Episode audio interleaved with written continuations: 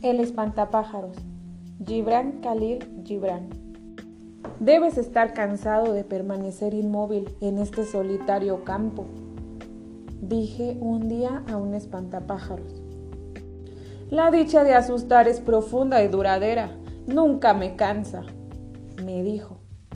Tras un minuto de reflexión, le dije, es verdad, pues yo también he conocido esa dicha. Solo quienes están rellenos de paja pueden conocerla, me dijo. Entonces me alejé del espantapájaros sin saber si me había elogiado o minimizado. Transcurrió un año, durante el cual el espantapájaros se convirtió en filósofo, y cuando volví a pasar junto a él, vi que dos cuervos habían anidado bajo su sombrero.